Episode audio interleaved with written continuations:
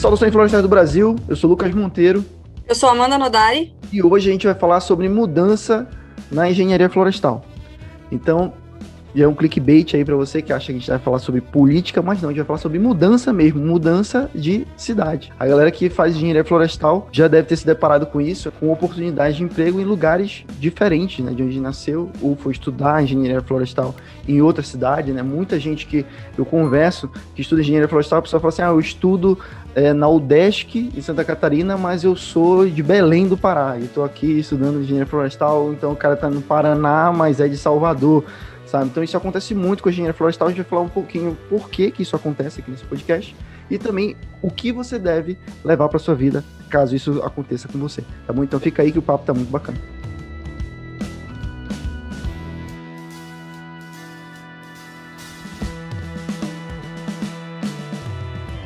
Bom, galera, hoje a gente está aqui com a Amanda Nodari, que tem um perfil no Instagram, né, que é o Minuto Florestal, não é isso, Amanda?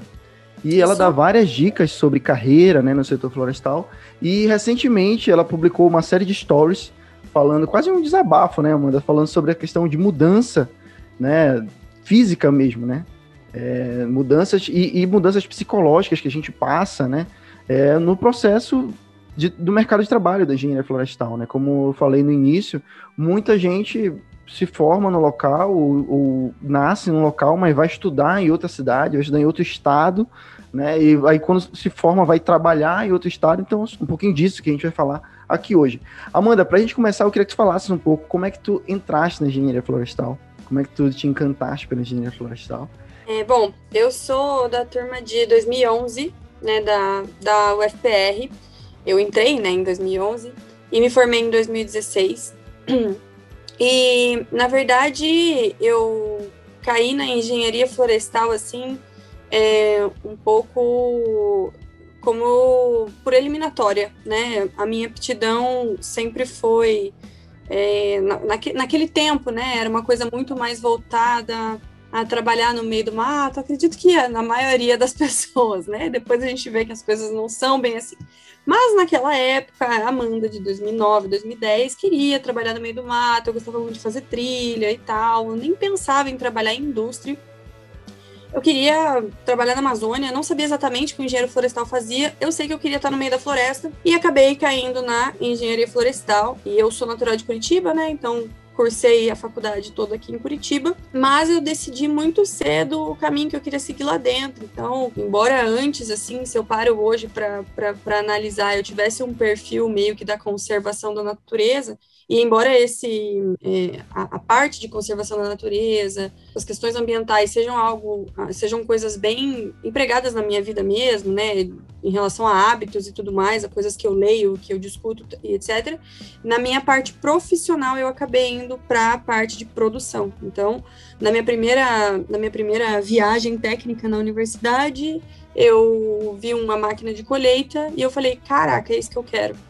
E tudo me levou a isso, então, depois, da, depois dessa viagem, né? Eu, eu fiz várias coisas na faculdade, fiz um pouco de tudo, trabalhei em vários laboratórios, fiz estágio na Embrapa, fiz estágio fora em consultoria, mas sempre sabendo que em algum momento eu iria direcionar para a questão da colheita e que eu queria trabalhar em empresa e eu sabia que, atrelado a isso, eu precisaria ir embora. Então, essa questão hum. da mudança, embora independente se você é uma pessoa que se adapta fácil ou não, toda mudança gera um certo desconforto, para mim não é diferente, mas eu sabia que isso ia acontecer em algum momento e, é, enfim, nunca foi uma questão assim de medo de mudar, né? É, isso é um negócio que todo mundo que faz engenharia florestal sempre passa por isso, né? Eu lembro que quando eu entrei no curso também, era isso, né? Aquele papo de conversa de, de Natal, né? Que aí reúne a família, aí o teu tio pergunta assim, ah, o que, tu vai fazer na universidade? Tu fala, ah, engenharia florestal. Aí fala, ah, tu vai morar no interior, vai morar no mato, né? É o senso comum, realmente, da maioria das pessoas, é, de que é isso, né? Que para você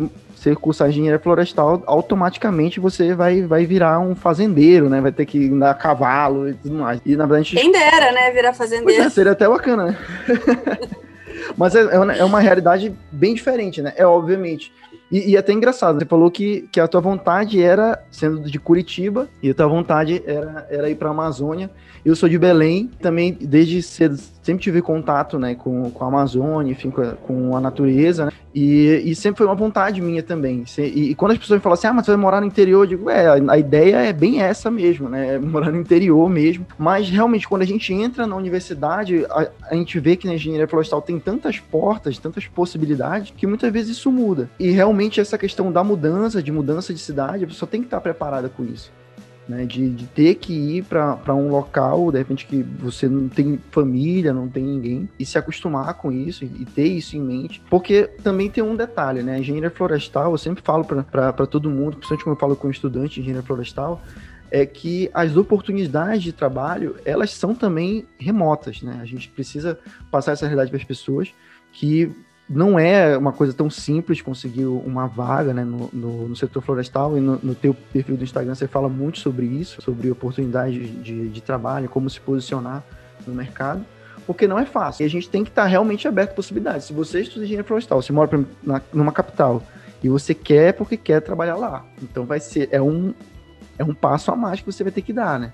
Que é, vai ser mais difícil ainda, né? Porque você vai estar sendo muito seletivo. Se você não, não quer abrir mão de morar na cidade, de, ter, de morar é, próximo da família, e tudo isso você tem que estar preparado mais ainda, né? Para entrar nesse mercado de trabalho, porque aí vai ser ainda mais difícil. Né? Aí como foi assim? Você fez engenharia florestal, você falou que, que queria ir morar na Amazônia, mas acabou indo para parte da colheita. E aí como falou assim, pô, quero isso aqui. A partir daí, como foi que, que tu conseguiu chegar nesse teu objetivo? Eu acabei é, trabalhando no laboratório de colheita na universidade durante quase toda a minha graduação, né? Então, desde que eu cursei a disciplina de colheita, eu entrei num projeto de extensão, fui voluntária, é, fizemos várias apresentações do projeto em, eventos, né, eventos é, acadêmicos e tal, e eu acabei ficando muito envolvida com isso, né? Então, acaba que é, isso um pouco que abriu as portas para mim quando eu fui tentar as vagas de estágio, porque é nítido quando você tem aptidão para fazer alguma coisa, né? Eu sentia que mais do que querer trabalhar na colheita, eu tinha aptidão para isso. Eu tinha uma facilidade para entender como as coisas funcionavam, eu queria buscar aquilo e foi um processo natural. Para mim foi basicamente um processo natural. Eu eu nunca tentei vaga que não fosse na colheita. Em certos momentos da vida, né, principalmente quando a gente está nessa fase da faculdade, a gente tem uma visão um pouco romântica de tudo, então a gente passa isso e a gente acaba passando, transmitindo isso nas entrevistas, né? E, enfim, a gente acaba gerando essa certa empatia, uma, uma, uma conexão, assim, e você ter pessoas que gostam daquilo que fazem, toda empresa quer. Então, foi quase que um processo natural. Eu queria muito aquilo, eu tinha, eu tinha familiaridade com aquilo, e era o que é, a, a, as empresas ou a empresa que eu acabei optando por optando por entrar precisava naquele momento, né? Então acabou é, tudo calhando para mim. E, e aí eu entrei, né, meu primeiro emprego na Fibria, em Capão Bonito, que não era tão longe de Curitiba, né? Era mais ou menos umas cinco horas daqui. Então eu conseguia voltar bastante para casa, é, mas foi assim a experiência mais difícil para mim até, a, até o momento, eu acho, porque é, embora a minha mudança para o Mato Grosso do Sul depois tenha, tenha sido mais agressiva, digamos assim, é, a minha primeira saída de casa foi muito complicada, porque, diferentemente de muitos dos meus colegas, acredito que da maioria, é, eles tiveram a experiência de estar sozinho num lugar onde não conhece ninguém, ainda na faculdade, né? Que é quando você sai da sua cidade natal para ir para a faculdade. Eu não tive isso. Então, é, e eu não entrei com estágio, eu entrei direto como efetivada. Então, uhum. não teve período assim de saber que é temporário e depois voltar para casa e assimilar as ideias, daí decidir para onde eu vou. Foi tudo muito rápido. É, eu não tive tempo de processar as informações, então do dia para a noite eu, eu pedi demissão do estágio que eu fazia aqui em Curitiba na época, na, numa consultoria, e um mês, no mês seguinte, eu já estava numa cidade completamente nova, que tem a mesma quantidade de habitantes que tinha o meu bairro em Curitiba, é, enfim, com pessoas maravilhosas, acolhedoras e isso aqui muito diferentes de, de, de, de como eu estava acostumado, uma vida muito diferente, né? Uma vida muito mais pacata. E, e estar completamente sozinha nesse momento foi muito desafiador para mim, foi o momento mais desafiador da minha carreira. Mas já era formada já, já estava formada. Ainda, Ainda não. não. Eu, na verdade, eu estava procurando estágio e eu estava com tudo encaminhado para fazer estágio já, já tinha assinado, aceitado proposta e tudo mais. E era na empresa que eu queria fazer estágio, que era aqui no Sul também. e acabou que eu tinha feito uma entrevista para uma vaga de estágio na, na Fibra. E depois dessa entrevista, eles me ligaram perguntando se eu gostaria de participar de um processo seletivo para analista. Legal. Eu falei que sim, né? o não eu já tinha. Deixa e eu acabei. Aqui, seu... não, eu já tinha, então eu acabei aceitando. E assim, foi diferente de tudo que eu já imaginava. É, eu, eu nesse, nesse dia que eu fiz esses stories, eu falei para vocês, né, no, no, no, Instagram, eu nunca me senti preparada para as coisas que aconteceram na minha vida. Eu nunca sentei, embora eu seja uma pessoa organizada e eu faça alguns planos, eu nunca sentei e falei, não, é isso que vai acontecer agora, é para esse passo que eu tô preparada. Não. Na maioria das vezes eu tô aqui vivendo e pá, surge uma coisa que eu preciso decidir agora. Então eu tive que é, decidir simplesmente que eu não ia mais querer seguir com aquele processo, sendo que eu já tinha. Eu, eu acredito que eu, era para naquela. Na semana que eu fui fazer entrevista na Fibra, era para eu estar tá fazendo meus exames admissionais na, na, empresa que eu ia fazer estágio. Então eu tive que, assim, arriscar e. Sabe? Eu não tive muita opção. E essa foi só a primeira das mudanças, e como eu falei, eu não estava preparada para isso, mas me ensinou muito. E todas as coisas que a gente passa na vida fazem de nós o que nós somos hoje, né? Mesmo, claro, para mim acabou que eu fui só é, andando de degrau em degrau, mas às vezes a gente volta alguns degraus, né? Uhum. Opa, não era o que queria. E até quando você faz isso, não pode ser considerado uma perda de tempo, né? É, tudo faz com que a gente chegue é, onde nós estamos hoje, ou onde nós queremos estar no futuro. E aí eu acredito que é, todas as experiências, mesmo as mais difíceis que eu tive por conta de mudanças, foram muito enriquecedoras.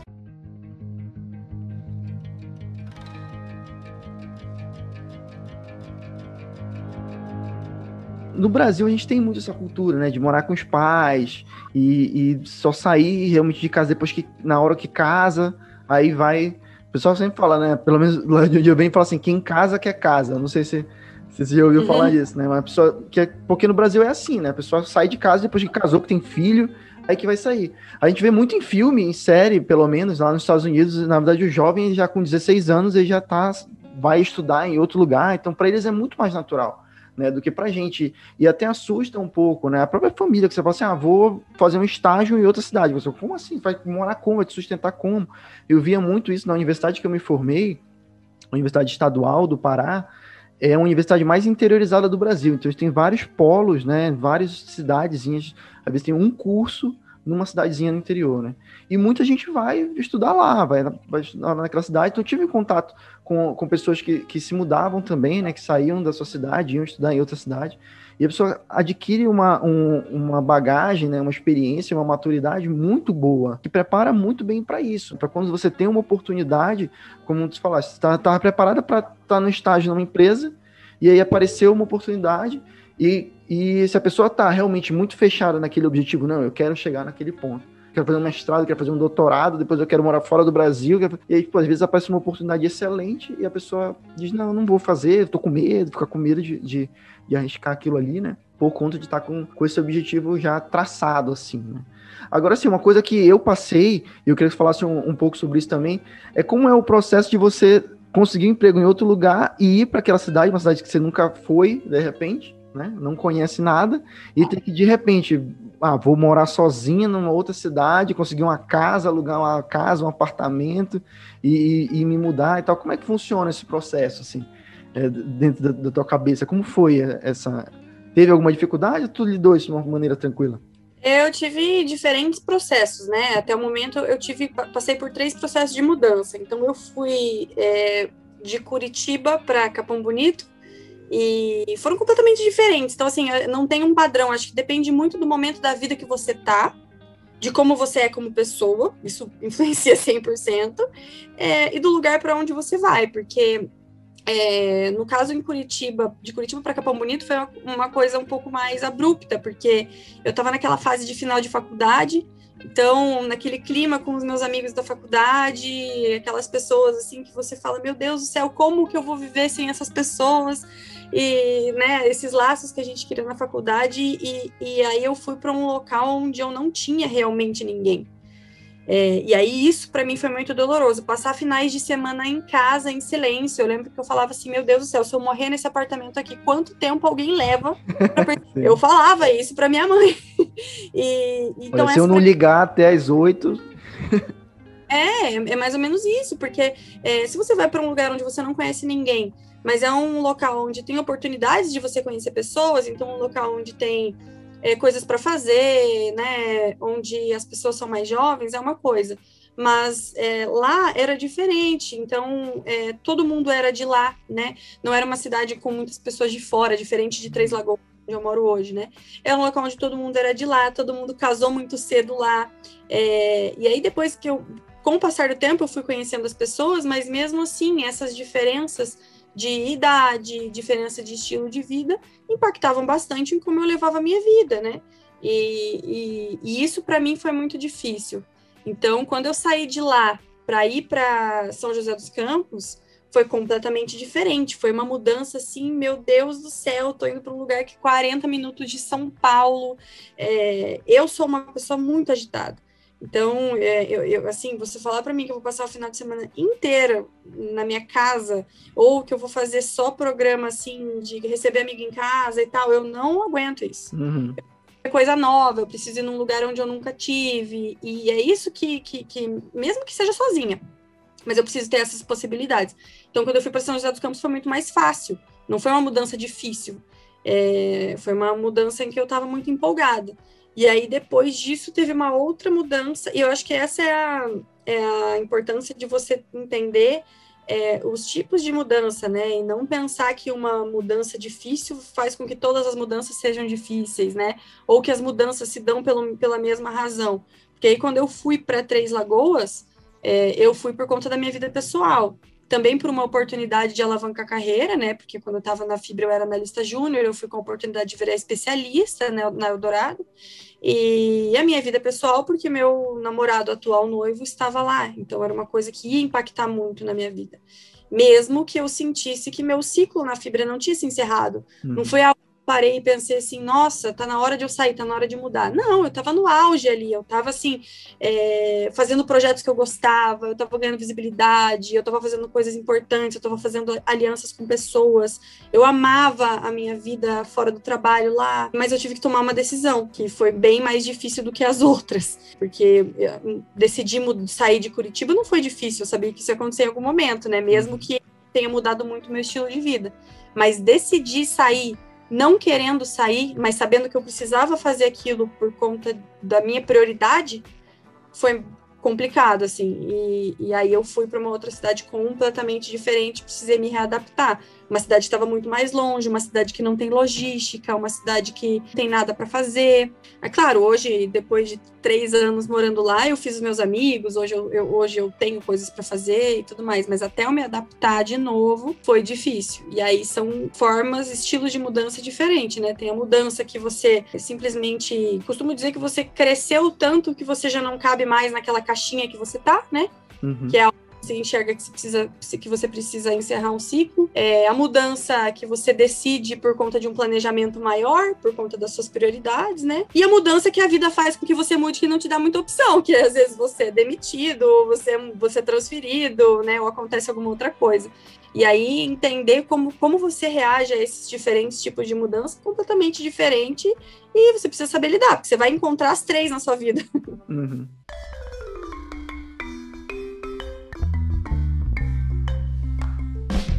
Pelo, pelo visto, assim, eu vejo que tu não tinha muito um plano B, assim, tu ia fazendo as coisas, né, ia acontecendo. Eu sempre, na, na, na época, desde a época da faculdade, depois que eu me formei, eu sempre tive um plano B, assim, sabe? Eu, eu sempre trabalhei, fazia estágio, então eu sempre pensava assim, eu fazia estágio, mas à noite eu fotografava casamento sabe? Aí depois eu comecei a trabalhar com engenharia florestal, trabalhar com uma consultoria, mas aí eu tinha o Florestal Brasil também. Eu falava, qualquer coisa eu vou ser youtuber, entendeu? e eu sempre, eu sempre tive isso, né? E eu lembro que quando eu saí da, dessa empresa de consultoria lá em Belém, é, a minha ideia era também continuar trabalhando de forma privada com consultorias, tocar o Florestal Brasil e tal, e eu sempre pensava em muitas possibilidades, e aí do nada apareceu a oportunidade de eu vir para Curitiba, né? E, e eu lembro que, que quando eu vim, para a entrevista aqui, o que eu recebi a proposta de vir, de vir trabalhar em Curitiba, eu ia casar é, faltando 15 dias, né? Faltavam 15 dias para casar. Então eu tinha acabado de mudar, tava morando com a minha noiva. E aí é, eu recebi a proposta, o cara falou assim, ó, vem para cá para entrevista. Aí eu vim, ele falou assim, ó, beleza, tudo bem para ti, vim morar em Curitiba. E aí eu, putz, aí fiquei assim, caramba, né, cara? Acabei de alugar um apartamento, já tinha já mobiliado todo o apartamento, decorado tudo. Aí eu liguei pra, pra, pra minha noiva na época, que é minha esposa, e falei assim: olha, e aí, o que, que tu achas e tal? Eu disse, olha, se tu, não, se tu não aceitasse, eu ia ficar com raiva de ti se não aceitasse, que ela era doida também pra sair, sabe? Pra sair uhum. de Belém e tudo mais. Mas assim, era uma mudança muito grande, né? Que a gente ia, pô, ia casar já e tal. Eu lembro que assim, era por volta do dia 15, dia 16 de maio, e a gente ia casar dia 31 sabe? Então, tipo assim, já tava tudo certo, tudo pronto e tal. Aí, poxa, eu voltei e falei assim, ó, é, eu só tenho um compromisso em Belém, que eu tenho que casar daqui a 15 dias, mas aí depois disso eu posso vir. Né? Não, beleza, vem e tal. Então foi, tipo assim, uma mudança drástica também, né? E os meus planos B todos assim foram cancelados, né? E eu tive que assim, uhum. vestir a camisa agora, porque também se eu for para Curitiba, eu vou ter que ficar lá pelo menos um tempo, posso ir lá e voltar, sabe? Então a gente uhum. tem que realmente às vezes não, vamos lá e vamos vamos fazer e, e, e, não ter muito medo, né? Justamente dessa, dessas coisas, né? E é bom, né? Que a gente tem alguém também que apoie. E eu sempre agradeço muito a minha esposa por, pelo apoio também dela, né? Então ela fazia faculdade também, teve que, que, que trancar a faculdade lá e vir para cá e ver questão de transferência de faculdade. Então a gente tem uma pessoa parceira também, né? Que, que ajude nisso, que incentive não falar assim, ah, beleza, se não der certo, a gente volta, a gente vê o que vai acontecer, a gente vê o que vai fazer sabe? Eu te ajudo. Então isso é muito importante também, né? Porque afeta muito o psicológico da gente. A questão da mudança é mais. Eu, eu pelo menos sentia muito essa carga, né? Dessa responsabilidade de estar com ela e dizer assim: olha, a gente vai para lá, né? E, e, vamos ver o que que dá, né? Então a pessoa também tá mudando pela gente, né? Ela tá, tá indo com a gente e tal, então a gente tem que co colaborar de alguma forma, tem que fazer dar certo, né? E isso é muito uhum. importante, porque eu vejo muita gente frustrada é, com, com certas mudanças, porque às vezes vão com uma expectativa, aquela realidade não corresponde à expectativa que a gente tinha, e a pessoa fica decepcionada, né? E eu sempre penso assim, não, se eu vou, eu vou fazer dar certo também. A gente tem que ir aberto também, a gente vai conhecer pessoas novas, uma pessoa diferente, de uma realidade diferente, uma cultura diferente. A gente tem que estar aberto também à mudança. A gente for querer que as coisas sejam sempre como a gente está imaginando, também não funciona, né? Tivesse algum tipo de frustração em relação a isso, as pessoas que, que conhecesse, alguma dificuldade, relacionamentos, assim, no trabalho, por ser de fora, tem, sentiste algum, algum impacto em relação a isso? Não, assim, é, em relação a trabalho, não, não, não me senti frustrada. É, assim, recentemente, né, eu, eu saí da colheita, que era uma coisa que eu nunca imaginei que eu, que eu, que eu fosse fazer, é, mas eu acredito que não foi por, por, frustração, foi mais entender que eu tinha mudado e que eu precisava fazer com que a minha vida acompanhasse a minha mudança, senão eu ia ficar ali para sempre. Mas em relação à frustração, realmente não. Assim, eu sempre fui muito bem acolhida pelas pessoas, porque eu sou uma pessoa muito aberta. Então, é, eu gosto de conhecer pessoas novas, eu tenho facilidade em, em, em, conversar com as pessoas, em me comunicar com as pessoas, e então eu sempre fui muito bem acolhida, assim, e é, no trabalho também eu, eu sempre tive bastante espaço, assim, eu, isso, isso é uma prioridade para mim, né? Quando eu vou para qualquer oportunidade que seja, eu preciso estar num ambiente que seja aberto para mudanças, um ambiente em que eu possa expor minhas ideias, em que eu possa propor mudanças realmente e que exercite a minha criatividade, porque eu sou eu sou esse tipo de profissional.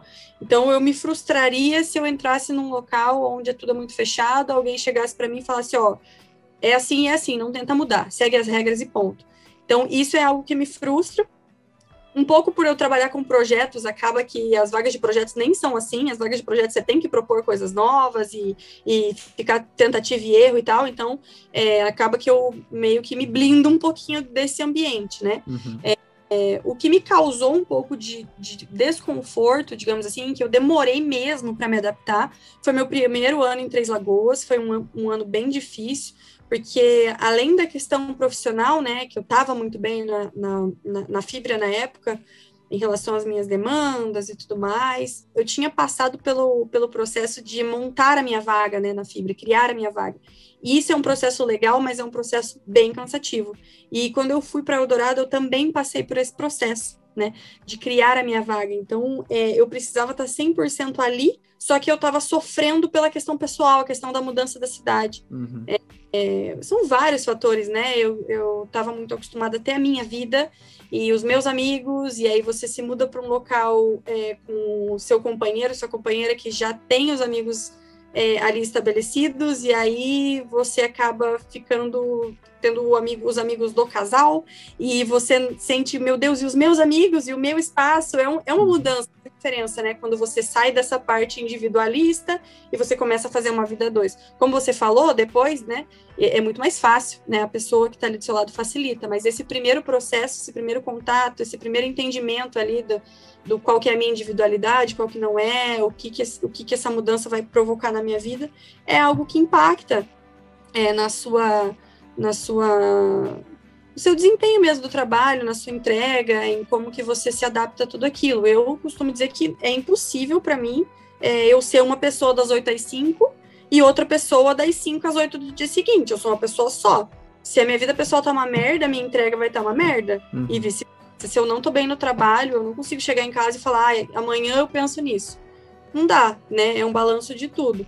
Então, é claro que nem tudo sempre é mil maravilhas, mas eu tento balancear bem essas coisas e, assim, meu primeiro ano, por conta disso e de várias outras coisas, foi muito difícil, principalmente a questão da, da, da estrutura da cidade mesmo. É, eu não gostava de Três Lagoas, eu aprendi a gostar de Três Lagoas, mas assim, eu não gostava de jeito nenhum, era muito difícil lá para mim passar os finais de semana. É, o que segurou as minhas pontas lá realmente foi meu noivo, assim, que é uma pessoa muito paciente, uma pessoa é, que esteve do meu lado ali me apoiando, e isso fez toda a diferença, porque eu acho que se eu tivesse ido para lá sozinha, talvez eu teria voltado atrás. Eu teria, eu teria pensado ali, talvez no plano B, como você falou, né? Eu não costumo ter plano B, tá? Eu vou fazendo as coisas lá louca na minha vida e eu vou mudando. Ah, não gosto mais daqui, vou tentar mudar. Não gosto mais daqui, vou tentar mudar e por aí vai. Claro que eu tenho, eu tenho outros desejos assim fora do mundo florestal, mas são desejos mais utópicos, assim, mas dentro do, dentro do setor florestal mesmo eu fui mudando e me readequando, né? Eu que quando saí da universidade queria ser supervisora de colheita, hoje já não me vejo mais nessa posição e eu paro para pensar se eu tivesse sido supervisora de colheita, talvez eu não teria sido uma boa supervisora, porque não é meu perfil, eu achava que era. E hoje eu trabalho com projetos e meu, meu, meu desejo agora é, tentar ampliar mais essa parte para eu conseguir trabalhar com outros tipos de projetos que não só em operações florestais. Então eu vou me readequando, não é bem um plano B, mas eu vou readequando meu plano A. Entendi. Legal. E tu pensas em, em, morar fora do, do Brasil, de repente uma experiência no, numa outra empresa, internacional, multinacional, ou estudar fora, alguma coisa assim ou não? Eu, a gente cogitava bastante isso é, até um tempo atrás, mas é, sempre fui meio que equilibrando essas coisas, né? Quando, quando eu ainda estava morando em São Paulo, eu recebi uma proposta para ir fazer mestrado com um professor que eu tinha um projeto lá, né? E, e aí eu fui deixando para depois, deixando para depois, achei que não era o momento, acabei não fazendo. E tinha muito essa vontade. É, depois que eu fui para Três Lagoas, eu e meu noivo a gente discutia bastante, nós dois tínhamos essa vontade de estudar fora. É, só que as coisas foram mudando um pouco, então hoje eu tenho três cachorros, eu não tenho como deixar eles com a minha mãe, e aí eu passei por uma. Pra, meu pai faleceu em janeiro, e eu sou filha única, então hoje, para mim, deixar minha mãe sozinha no país está totalmente fora de cogitação. Hum. Então, tenho, tenho, teria essa vontade, sim, se não fossem essas questões, é, eu acho que tem que ir mesmo. Eu acho que essa época, né, essa idade que eu tô no momento seria a melhor idade para fazer isso. Tenho amigos que estão indo agora, inclusive, amigos fazendo Erasmus e tudo mais. Mas hoje essas partes da minha vida pessoal pesam um pouco mais para mim. Então não é mais uma, uma possibilidade. E assim, tens alguma dica para as pessoas que de repente estão ouvindo a gente que, e que talvez tivesse, tenham esse receio, né, de ir para fora, estejam em dúvida, de repente tem uma vaga que a pessoa queira se, se candidatar, como você falou, né? Você conseguiu emprego em outras cidades, morando ainda em Curitiba ou morando em outra cidade, você já foi com, com uma vaga já garantida, né? E muitas vezes tem gente que, que vê uma vaga e fala assim, ah, isso aí é sei lá, no Maranhão, não, nem vou me inscrever, que não vou conseguir, não vão me escolher. Tchau, a vaga é no Maranhão, eu tô em Curitiba. Pô, não vou me, escolher, me inscrever, porque com certeza vão se inscrever outros engenheiros florestais do Maranhão. Então o cara não vai me escolher. Uhum. Né? Então, como é que a gente se diferencia? Como é que você faz isso? Tu omite lá do teu currículo que tu mora em outra cidade? Como é que, como é que tu coloca? Eu recebi uma pergunta sobre isso antes de ontem, lá no Minuto, e assim, não existe isso de, de preferência, né? É, a vaga é um perfil. É, quando a gente vai trabalhar em empresa, não existe, assim, o que menos tem é galera do local, sabe? É uhum. todo mundo fora. O mundo florestal é assim, ele é espalhado. As pessoas que estão contratando sabem que as pessoas precisam viajar. Agora, vai muito de quem está, está se candidatando também, saber se ela realmente quer aquilo, né? Então, não vai existir preconceito nenhum de você ser, sei lá, do Rio Grande do Sul se candidatar para uma vaga no Mato Grosso. Só que você tem que especificar lá no seu currículo: estou disponível para mudanças, estou disponível para viagem. A partir do momento que você se colocou disponível, o que vai estar sendo avaliado ali é o seu perfil e o seu potencial técnico e suas experiências. Você tá, vai estar tá igualmente é, nivelado, né, com o potencial de ser um, de ser um candidato é, do que as pessoas que, que, que, que, moram naquela mesma localidade, né. É, é, é, padrão das empresas hoje oferecerem um mês de hotel, às vezes até mais, muitas vezes até mais, né, quando, quando envolve levar família e tudo mais, até a pessoa conseguir se estabelecer então, não tem esse problema, não precisa mentir o, o, o, local, é só se colocar disponível, coloca ali já no início do, do, do currículo que está disponível para viagens, que está disponível para se mudar pela empresa, que a partir daí é só suas experiências que vão contar. Não tem esse negócio de preferência, não. só assim, pesquisem antes o local, né, gente? Então, é, por exemplo, quando a gente é de cidade grande, não tem como dizer que não é mais difícil se adaptar à cidade pequena. É mais difícil. É mais difícil, a gente é Nutella mesmo, sabe? E, assim, é, é, é até questão de, de, de, de, opção de restaurante, de opção de balada, isso faz diferença. Não adianta a gente ser hipócrita e dizer que não, que, que não faz, sabe?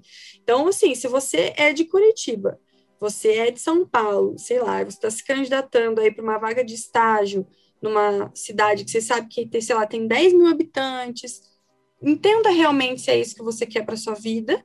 É, e porque assim, tanto por você quanto pela empresa, pela área que está te contratando. Primeiro, porque você precisa ser feliz. Né? Você precisa, não que você precisa ter certeza de todas as decisões que você toma, mas você precisa priorizar a sua felicidade. E segundo, porque a, a empresa que está te contratando, a pessoa que está te contratando, precisa é, saber que a pessoa que está sendo contratada ali, né, que todo aquele processo que demanda pessoas, recursos, dinheiro envolvido no processo seletivo, está sendo empregado por uma pessoa que está entrando ali de, de, de, cabeça aberta, de corpo e alma, que quer fazer acontecer, que se identifica com os valores da empresa e que quer é, fazer o melhor possível, né? Então, assim, sejam honestos com vocês e com a pessoa que está te contratando, né? Porque é importante, é importante para os dois. A relação de trabalho ela é uma via de mão dupla, né? É, não é assim, funcionário entregando valor para a empresa. Não. É funcionário aprendendo, empresa aprendendo junto, os dois mudando, é, comprometimento de ambas as partes, né? Identificação de ambas as partes. É importante que o funcionário se identifique com a empresa, se identifique com o local. E, cara, não tem muito o que, o que escolher assim, a gente, quando a gente se propõe a fazer um curso que é espalhado, que demanda matéria-prima florestal, não tem como você exigir morar em Curitiba, morar em São Paulo, morar no Rio de Janeiro, né? É claro que acontece, você é uma prova viva disso. Hoje você trabalha e mora aqui. E tenho colegas que também trabalham. Agora, é a, a, é a maioria? Não é a maioria, né? A gente sabe que florestas estão aonde? Longe dos grandes centros. Sim, aí, e, e constantemente estou sempre viajando, né? Eu moro em Exato. Curitiba porque a empresa é aqui, mas a madeira que a gente, é, que a gente comercializa é da Amazônia, então tô, eventualmente eu tenho que ir para lá. Agora com, com a pandemia eu viajei bem menos, bem menos mesmo. Mas assim, são várias viagens, é Mato Grosso, é Acre, Amazonas, Pará, sabe? É todo tempo viajando, faz parte, né? É, e uhum. isso que você falou, né? A empresa precisa saber também que ela pode contar contigo, né? Que você não vai, de repente, do nada dar uma doida, ah, não, tô com saudade da minha família, eu vou, vou embora. E eu quero assim, como assim, sabe? Tipo assim, uhum. não é assim também, né? E ao mesmo tempo também você não pode se sentir refém da empresa, né? Porque muitas pessoas têm esse negócio, tá, eu vou e aí depois eu não vou poder voltar nunca mais, porque eu não vou poder pedir demissão, uhum. senão eu vou, sabe, vou perder é. direitos, vamos... Então, tipo assim, tem que ser realmente uma, uma via de mão dupla, a gente tem que passar essa confiança para a pessoa que tá te empregando, de que você vai, vai lá realmente. E às vezes eu até penso assim, me colocando um pouco no lugar de um empregador, né? Se eu vou contratar uma pessoa que é de fora, eu acho que aquela pessoa também vai querer mostrar o seu valor, porque também ela não, não vai querer ir embora de qualquer jeito também.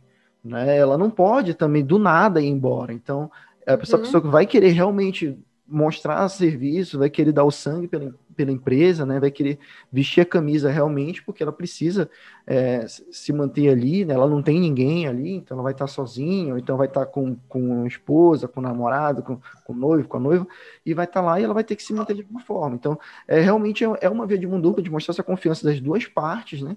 E aí tudo vai dar certo. Eu, graças a Deus, tive uma experiência muito boa vindo para cá. Era uma cidade que eu só conhecia assim de televisão, né? E, e, não é porque é curitibana, não, mas, cara, eu tenho zero decepções com Curitiba, acho uma cidade muito boa, né? Tanto que a minha esposa mesmo, falou, como eu te falei, né, no início, ela falou assim, nem pensa em dizer não. Eu falei, calma, não sei nem quanto é que eu vou ganhar. eu, eu falei, calma, não sei nem como é que é a empresa, não conheço ninguém. Ela, não, mas se tu disser que não, não sei o que a gente vai brigar. Eu falei, calma. Aí, mas, graças a Deus deu tudo certo, a galera foi super gente boa também. Eu tive todo o acolhimento também, de, não, ó, toma teu tempo, quanto, quanto tempo você precisa para encontrar um lugar. Falei, não, tranquilo. Só que eu conhecia já, a minha esposa conhecia algumas pessoas, então ajudaram a gente a ver lugar, uhum. ver apartamento para lugar, então foi super tranquilo, né? Essa parte a rede de apoio faz muita mim, diferença, né? Nossa, faz muita diferença, né? Se você tem pessoas que você pode contar, né? É, o próprio pessoal da empresa falou: se precisar de, algum, de lugar para lugar, ou tem esse bairro, tem esse bairro aqui e tal, que é legal. Então, então, a galera foi muito receptiva e isso faz muita diferença, a gente se sentir acolhido, né? Porque a gente não conhece ninguém, né? Então, uhum. isso, isso é muito legal, realmente. O que eu acho, o que, eu acho que é importante, assim, para a galera que está saindo da, da, da, faculdade, né, que ainda não sabe bem como empresas funcionam, a gente acaba tendo uma ideia muito, assim, de, como que eu posso dizer, formalidade, né, das Sim, empresas. de corporativismo, né? De... É, e, assim, empresas são formadas por pessoas, assim, não é assim que funciona. É claro que existem momentos de formalidade, existem momentos, né, em que é, é as regras e a etiqueta prevalecem, ali. Ah. Mas não é a maior parte do tempo. Na maior parte do tempo são pessoas passando pelos mesmos problemas que você. Então, eu posso até dizer, talvez, que eu tenho um pouco de sorte, porque eu posso falar só pela minha experiência, né? Mas eu sempre tive gestores que me ajudaram muito nessa questão. Então, por exemplo, quando eu morava perto do aeroporto, lá em São Paulo, meu chefe sabia que era muito mais barato eu comprar uma passagem de avião saindo na quinta e voltando na segunda do que saindo na sexta e voltando no domingo. Né? É muito mais barato. Então, criei esse diálogo com ele, esse espaço, esse canal de comunicação, onde ele sabia que eu tinha essa particularidade. Eu tinha uma prioridade de ver meu pai uma, duas vezes no mês, porque ele tinha, ele, ele era uma pessoa doente, e, e eu tive a liberdade de falar sobre isso com ele ele sempre me entendeu, eu nunca deixei de entregar por conta disso.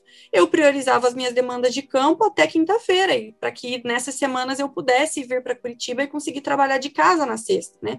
Então, é, é, não tenho medo assim de pensar, nossa, eu vou para lá, eu vou ficar isolado, não vou poder voltar, não vou poder ver meu pai e a mãe, e não vou poder pedir. Se eu pedir, ah, e se eu pedir para ir para casa na quinta-feira? E se eu pedir para ir antes no Natal, eu vou ficar mal vista, vão achar que eu sou mal, mal funcionário. Uhum. Não é funciona, né?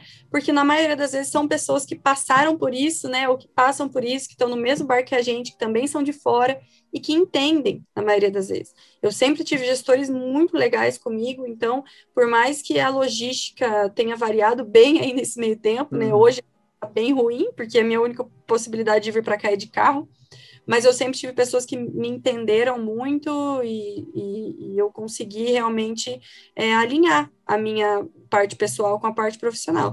Então, não tenho medo disso, né, de, de, de realmente expor a vida pessoal. Eu sempre, eu sempre tento for, reforçar isso com os seguidores lá do Minuto, né? As empresas querem pessoas reais, pessoas reais têm problemas, pessoas reais têm dias ruins, pessoas reais é, ficam vulneráveis, pessoas reais precisam conversar, precisam se abrir, precisam de acolhimento.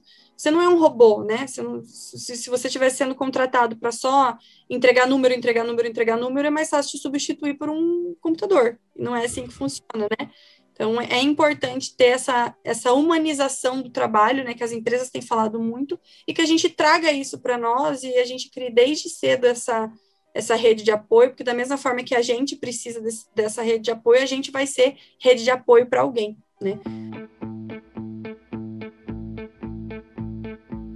Amanda, como é que a galera pode conhecer mais, conhecer mais do teu trabalho, do teu, do, da tua área de atuação, né? E conhecer mais da, do que tu fazes? Onde é que as pessoas podem te encontrar? Bom, o meu Instagram profissional é o Minuto Florestal. No meu perfil pessoal não vai ter nada relacionado à floresta, então não esperem isso de mim lá. eu passei por uma crise de identidade, na verdade. Eu, eu publicava muito, acho que inclusive na época que né, a gente começou a conversar, né, do Sim. Florestal, publicava muita foto florestal. É verdade. E eu passei, as, melhor, por... as melhores fotos de, de, de floresteiros, né, florestais, no, no perfil do, do, Florestal Brasil são da Amanda. Tem do, dois perfis, na verdade, sempre mandam fotos muito legais, que é o teu, mandava sempre muitas fotos bacanas, foto tratada e tal. Eu que, que sou fotógrafo, né, e trabalhei muito com fotografia, pô, quando eu via aquela foto tratada, edição de imagem, eu achava muito legal, né, a gente sempre compartilhava sempre.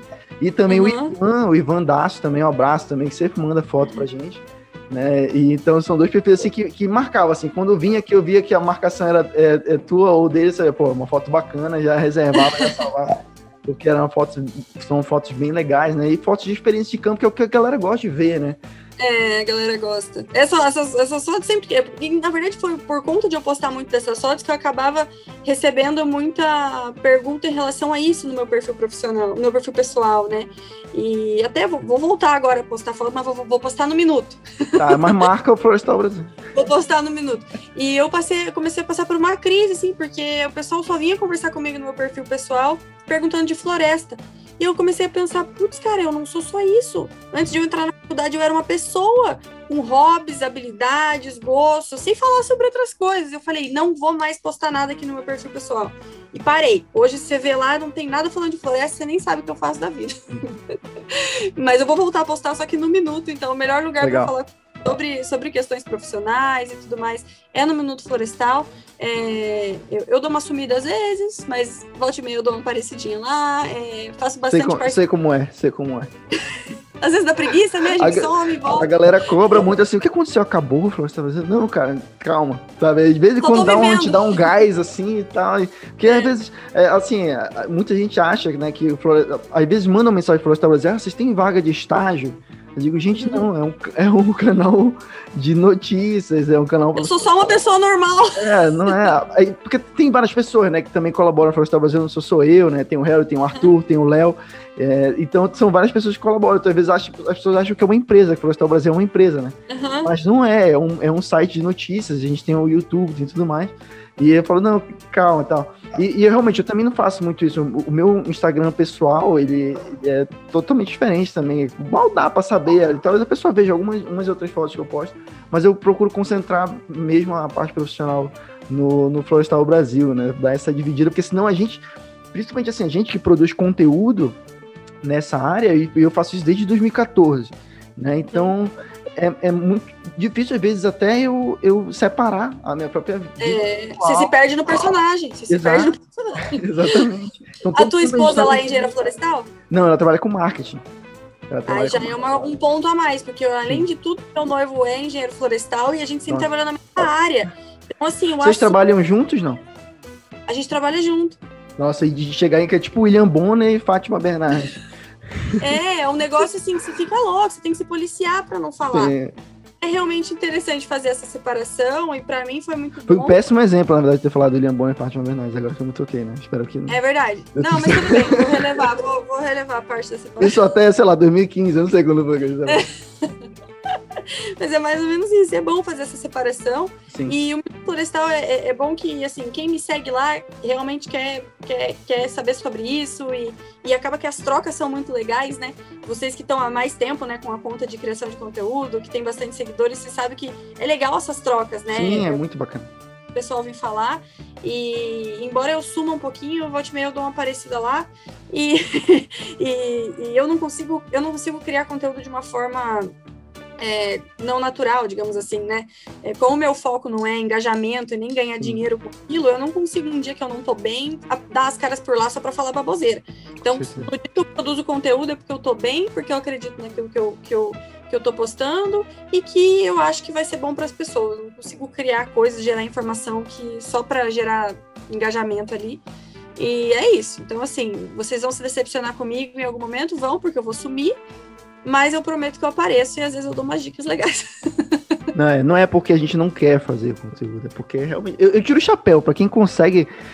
A galera que é youtuber, que o cara consegue gravar vídeo diário, tem, tem cara que grava vídeo todo dia. Como? Como? Eu não consigo. Vídeo é muito mais Eu não sirvo pra isso, eu não sirvo pra isso, pra ser influencer. Pra mim não dá. Se eu tiver que é, gravar também. Não.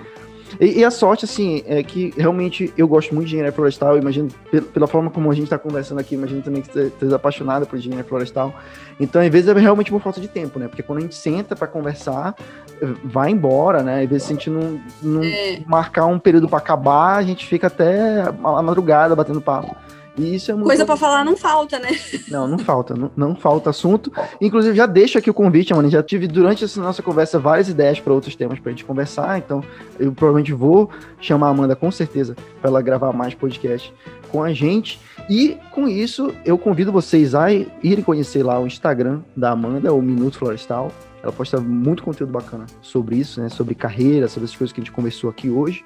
E também sigam lá o Florestal Brasil no Instagram, é, Florestal Underline Brasil. Se você está vendo isso aqui no YouTube, que agora a gente aderiu a essa questão do, do podcast de vídeo no YouTube, tivemos que nem render a modinha do podcast de vídeo no YouTube, então Inscrevam-se no nosso canal no YouTube também, lá no Florestal Brasil. É, o podcast também está disponível em todas as plataformas de podcast, então você pode ouvir no Spotify, no Anchor, no Google Podcast, em todo lugar. Compartilhem com seus amigos, divulguem o conteúdo florestal e a gente se vê no próximo programa. Muito obrigado, galera, e até lá. Se quiser deixar um último recado aí, mano, pode ficar à vontade. É, só agradecer mesmo pelo convite, foi muito legal. É, esses papos são muito interessantes e, e, é muito legal a gente trocar realmente experiência, né? É, com, o pessoal que, que já viveu um pouquinho aí, tipo você que está passando por essa questão de mudança, que, que, que, veio da Amazônia e está aqui agora. Então, assim, é, a gente não se sente sozinho, né? Quando a gente vai conversar e vê que todo mundo passa pelos mesmos processos, a gente fala, putz, que massa, né? E eu acho que esse é o mais legal da engenharia florestal, porque por mais que a gente passe por esses, esses processos achando, nossa, tô sozinho aqui no meio desse nada, você, no, na primeira oportunidade que você conversa com alguém, você vê alguém que está passando exatamente pela mesma coisa, e nos eventos, né? Os eventos, workshops, inclusive saudades dos eventos, workshops e, encontros e simpósios, é sempre assim. As feiras, a gente encontra a galera que a gente não vê há anos, e aí fala, putz, meu Deus do céu, você passou por isso, eu também passei por isso e tal. E eu acho que essa é a parte mais legal, né? É, essa troca de experiência. Então, eu, eu agradeço o convite, agradeço a oportunidade do bate-papo e eu já topei aqui, nem sei qual é o tema do, do, do, da conversa que você falou, mas eu já topei aqui porque eu acho que é sempre muito interessante. Estou à disposição. E é isso aí, gente. Quem quiser conversar comigo lá no Minuto, é só mandar mensagem. É isso aí, galera. Então, muito obrigado pela audiência de vocês e até o próximo programa. Valeu!